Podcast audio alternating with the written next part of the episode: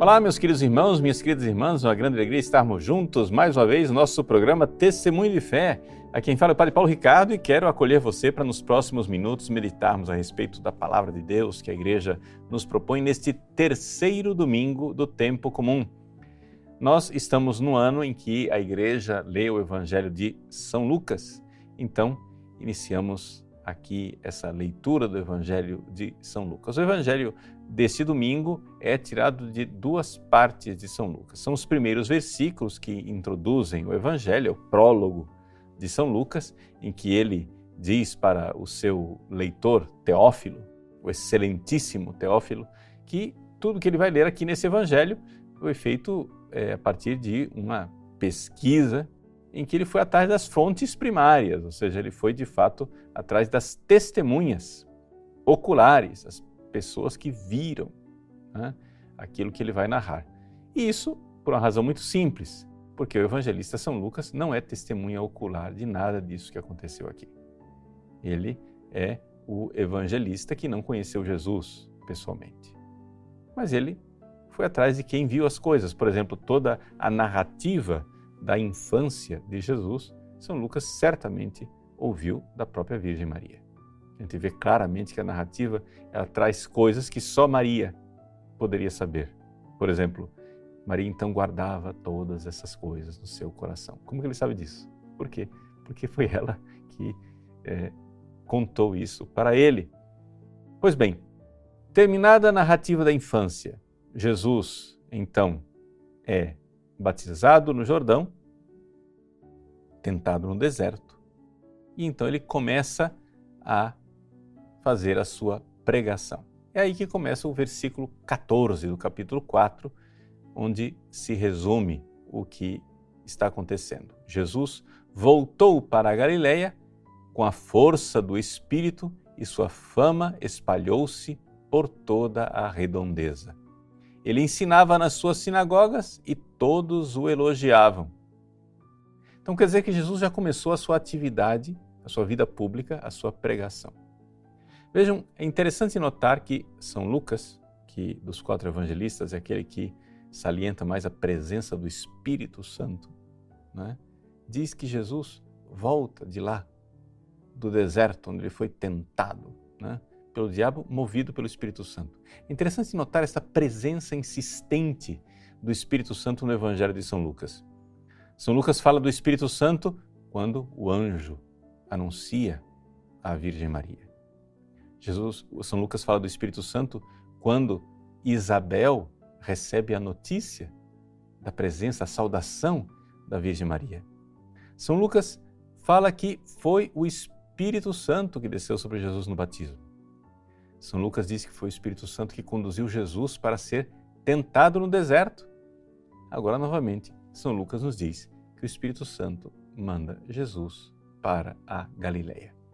Só estou fazendo aqui um, um, breve elenco, uma lista das é, realidades do Espírito Santo no Evangelho de São Lucas até agora, para que você entenda o que vai aparecer depois, o que vai ser lido. Porque Jesus, depois que ele está já ensinando e certamente fazendo milagres em todos os lugares, ele finalmente volta para o povoado no qual ele cresceu, no qual ele foi né, criado. Então, conforme era o seu costume. Isso quer dizer que Jesus não passou 30 anos sem ir à sinagoga. Era o costume dele ir à sinagoga.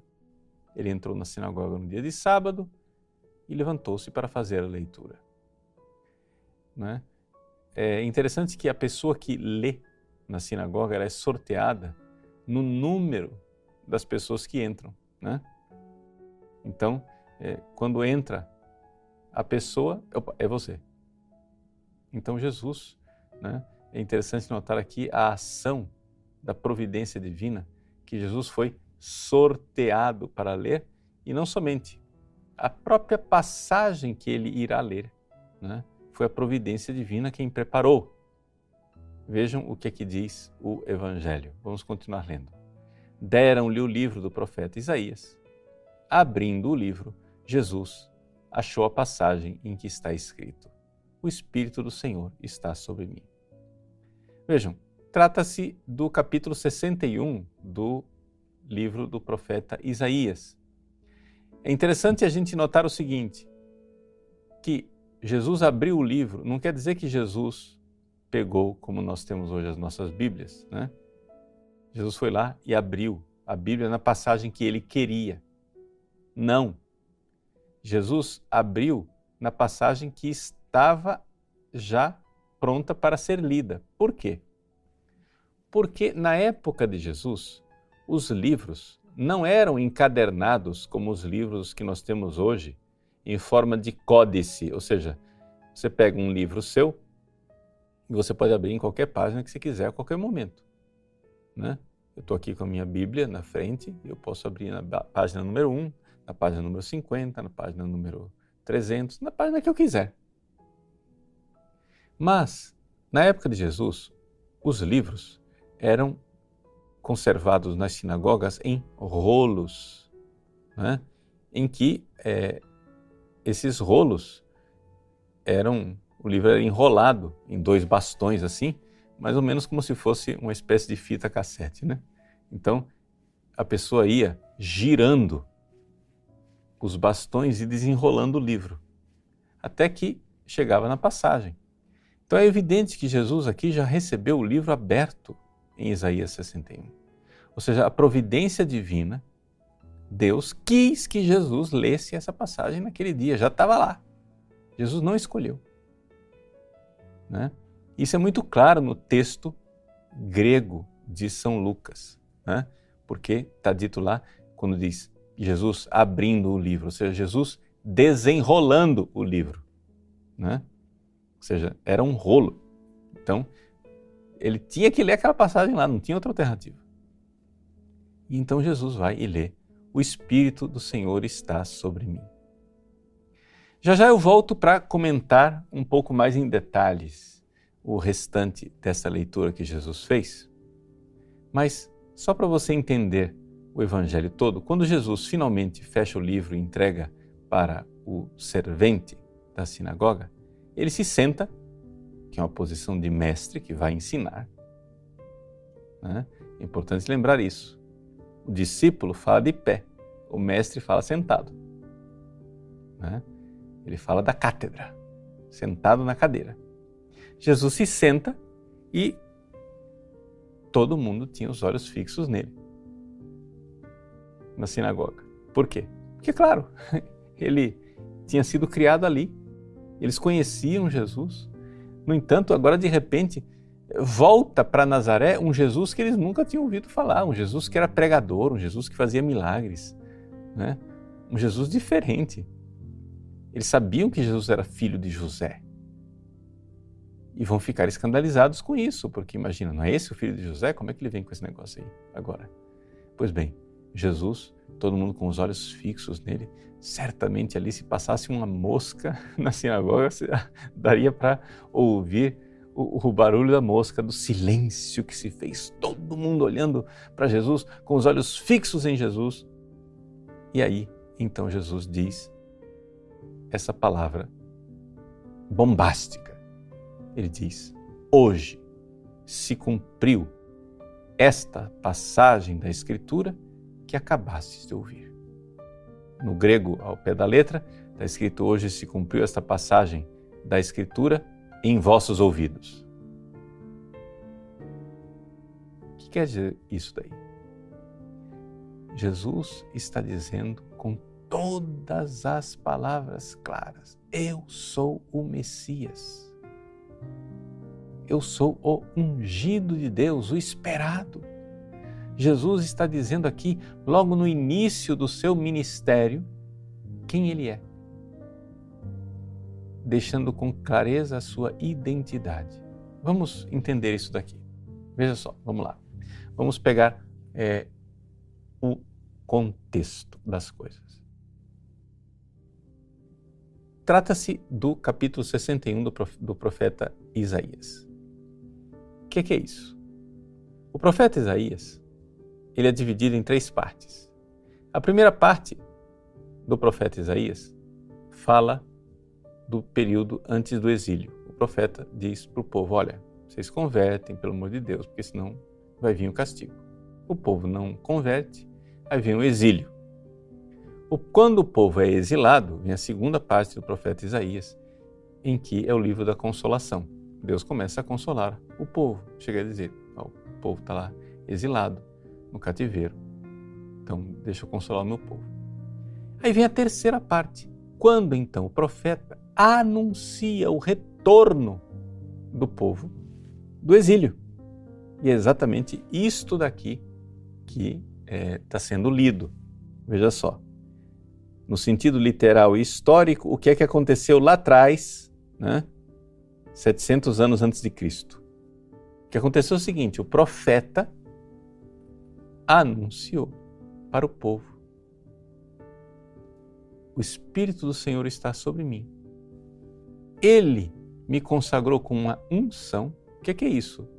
É o Messias. O profeta está dizendo assim: Eu sou o ungido, eu sou o Messias. Para anunciar a boa nova aos pobres, quem são esses pobres? O povo que está no exílio. Enviou-me para libertar, para proclamar a libertação dos cativos. Que cativos? O povo que estava exilado. E aos cegos a recuperação da vista, para libertar os oprimidos e para proclamar um ano da graça do Senhor. Então, aqui, o que o profeta está anunciando é a redenção. Ou seja, o povo estava no cativeiro e agora vai ser redimido. Foi isso que aconteceu né, 700, 600 anos antes de Cristo. O que acontece, porém, é que a tradição judaica enxergou neste livro, nesta passagem do profeta Isaías, uma profecia que anunciava o Messias que viria. Quem que é o Messias? Quem que o povo estava esperando? O povo estava esperando um libertador, um homem ungido de Deus, tá? A palavra ungido em grego, como é que se diz? Christos. Cristo. O povo estava esperando um Cristo, um ungido. O povo estava esperando um ungido de Deus, a palavra ungido, como que diz em hebraico? Mashiach, o Messias. Este era o previsto, era aquele que tinha sido anunciado, o esperado pelo povo de Israel, que viria para libertar o povo. Então, na época de Jesus, todo o povo de Israel esperava que viesse esse libertador. Por quê? Porque o povo estava novamente no cativeiro, ou seja, estava debaixo né, do Império Romano. Estava sofrendo. E o povo esperava um libertador. O que o povo não sabia é que o libertador que viria iria nos libertar de uma coisa muito mais tremenda, muito pior do que o Império Romano: o pecado e o diabo. O imperador romano é, é fichinha perto do diabo. A opressão política dos romanos é um nada diante da opressão horrorosa que o pecado realiza em nós. Gente, nós temos que entender isso. Nós temos que entender que nós somos um povo que anda nas trevas e que nós vivemos na pior de todas as escravidões possíveis, tá? Na pior de todas as ditaduras imagináveis é a ditadura do diabo e do pecado. As correntes que nos amarram são muito mais graves, muito mais sérias do que qualquer ditador jamais é, acorrentou um povo ou jamais acorrentará. Por mais que, vamos supor, está todo mundo é, falando da implantação de uma ditadura mundial que virá porque os globalistas vão implantar um governo mundial, ditatorial, no, nos moldes da ditadura da China, etc. E tal, essa história de aplicativo, é, de vacina, de passaporte vacinal, que tudo isso daí vem para fazer uma grande, é, um grande reset, né? onde vai se colocar uma opressão né? e uma ditadura mundial, tudo isso é terrível. E claro que nós devemos lutar contra isso. Só que acontece que tem outra ditadura que já está aí faz hora. E as pessoas não estão lutando contra ela. É uma ditadura muito pior que a ditadura de Satanás. a ditadura opressora mundial vai ser possível. Por quê? Porque Satanás já está como ditador no coração das pessoas. E as pessoas fazem de tudo para não sair dessa sua opressão. Nós somos exilados, nós somos subjugados, nós estamos debaixo das piores correntes. Por quê? Porque esse nosso ditador, esse déspota que nos mantém acorrentados, Satanás e os seus demônios, eles querem implantar uma ditadura, não uma ditadura mundial. Eles querem implantar uma ditadura eterna, chama-se inferno. para sempre. O inferno é para sempre, gente. E é pior sofrimento e a pior opressão que nós poderíamos sofrer. Então vejam só aqui o Evangelho, a boa nova que Jesus está anunciando. Neste contexto, agora vamos ler o que é que Jesus pronunciou na sinagoga de Nazaré. É o seguinte: quem é Jesus? Jesus é Deus que se fez homem. Agora, a humanidade de Cristo, ou seja, Deus que assumiu nossa humanidade, a humanidade de Cristo está tão unida a Deus pela união hipostática que ele é o Cristo ungido, o Messias. Então, é isso que Jesus está dizendo aqui. O Espírito do Senhor está sobre mim. É isto que o profeta Isaías anuncia, né? Ruach Adonai Elai. Ou seja, o, o Espírito do Senhor está em mim. Alai. Isso daqui, gente, é muito importante, muito profundo. O Espírito do Senhor está em Jesus porque Ele é o próprio Deus. Ele é o Messias. E é evidente que isto é um escândalo para os nazarenos, para os habitantes de Nazaré. Como pode ser que esse menino que nós vimos brincando em nossas ruas, o filho do carpinteiro, como que ele pode ser o Messias? Foi ele que fez a porta lá de casa, foi ele quem fez a mesa que está lá em casa, foi ele quem fez aquela cadeira. Ele passou aqui 30 anos, vindo à sinagoga todos os sábados, nunca abriu a boca. De onde vem essa sabedoria agora? De onde vem essa coisa de que ele é o Messias. E, no entanto, Jesus é o Messias. E ele é o Messias, é Deus que se fez homem e revestiu a esta humanidade de Cristo com uma unção para quê? Para anunciar a boa nova, o evangelho, a boa nova aos pobres. Pobres de quê? Pobres espiritualmente, pobres porque desprovidos da graça. Deixa eu dizer, eu vim dar boa notícia aos desgraçados.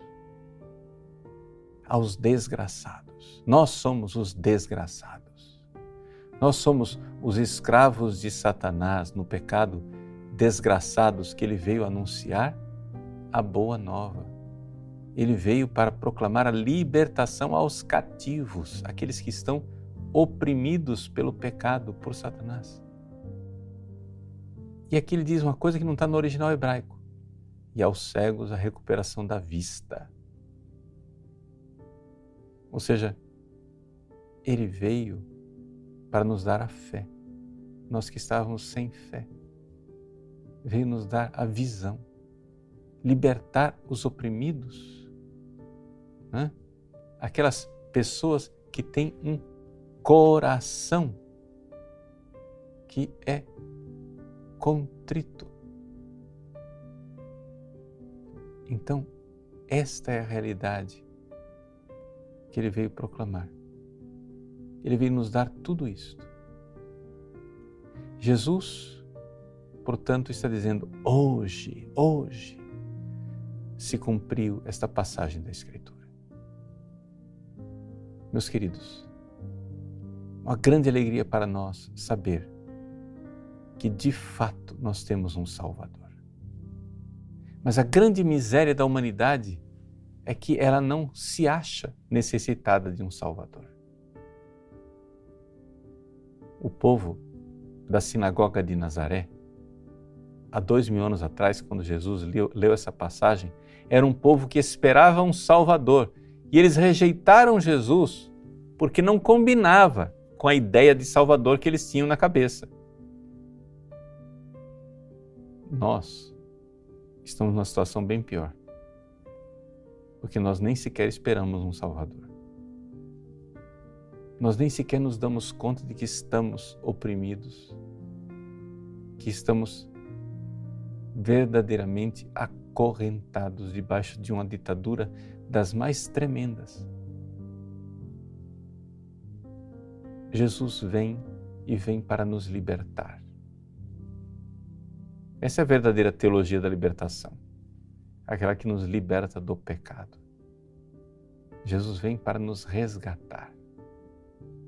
E esse resgate significa o seguinte, gente: você não nasceu para ser egoísta, você nasceu para amar. A gente vê tantas e tantas pregações dentro da igreja, onde as pessoas dizem assim: não, imagina, não precisa dessa visão negativa, porque Deus é amor, Deus é bom, Deus é misericórdia, não sei o que, etc e tal. Aí quando você vai ver a vida dessas pessoas, é a vida de quem se acomodou em não amar. Ou seja, a Deus é amor, então eu não preciso amar. Eu posso ser egoísta, mentiroso, sem vergonha, trapaceiro, impuro, adúltero Como assim Deus é amor e você é esse tipo de escória? Não, Deus é amor e ele vem para libertar você da escravidão do pecado, sair do egoísmo mesmo. Você precisa entender isso, que se Deus é amor, você precisa ser amor também. Você precisa sair desse seu egoísmo. Como é que Deus é o Deus da libertação e você é um secaz da escravidão mais imunda e mais porca, do tipo de egoísmo, de impureza, de dependência do sexo, da mentira, do dinheiro, dos prazeres mundanos. Como é que Deus é libertação e você, que diz que segue a libertação, vive nesse tipo de escravidão nojenta? Não, Jesus veio para anunciar a boa nova.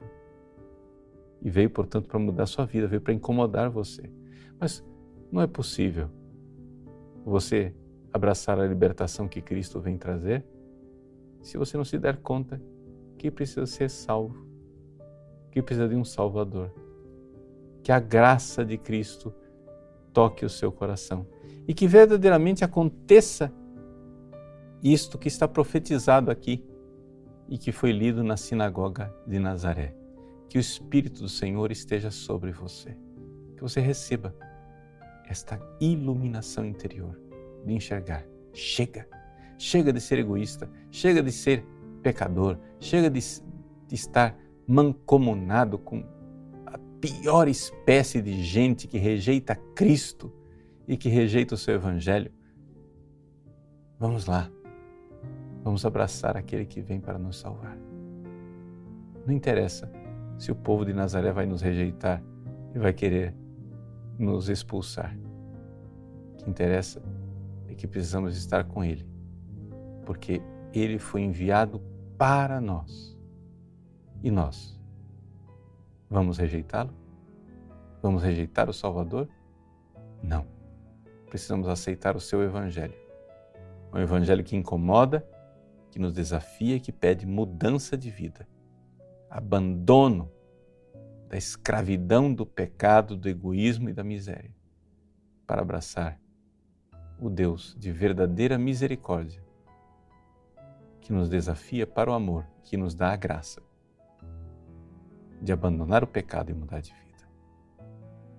Coragem. Procure a unção do Espírito Santo no sacramento da confissão. O Espírito Santo virá sobre você. E então você receberá o anúncio da boa nova para os pobres desgraçados que voltarão para a graça. Em nome do Pai e do Filho e do Espírito Santo. Amém.